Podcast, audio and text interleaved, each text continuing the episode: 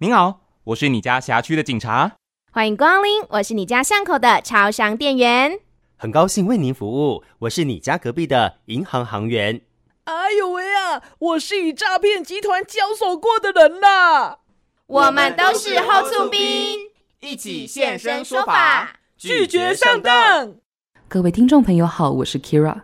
您是否想过，如果不幸遇到诈骗，该怎么办呢？被骗的钱还有机会拿回来吗？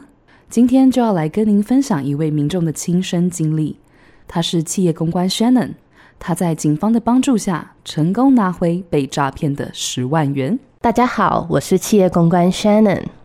我曾经接过一通电话，自称是某某店家，并讲出我在他们那里的消费记录。又说他们系统错误导致我多一笔刷卡的交易，要我打开银行 App，点开转账功能，照指示操作才能取消交易。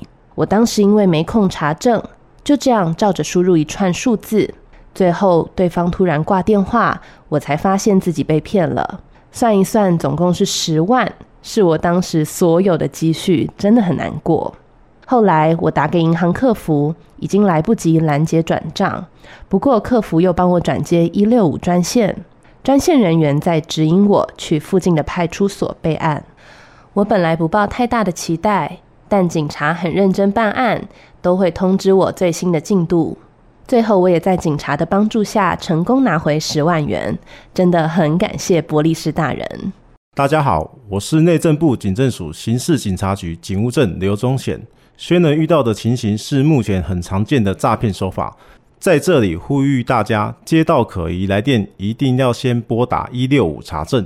如果不幸受骗，请保持冷静，并尽快报警，让警方在第一时间提供你专业的协助，透过警民合作，携手打击诈骗集团，守护各位的财产与安全。内政部警政署关心您。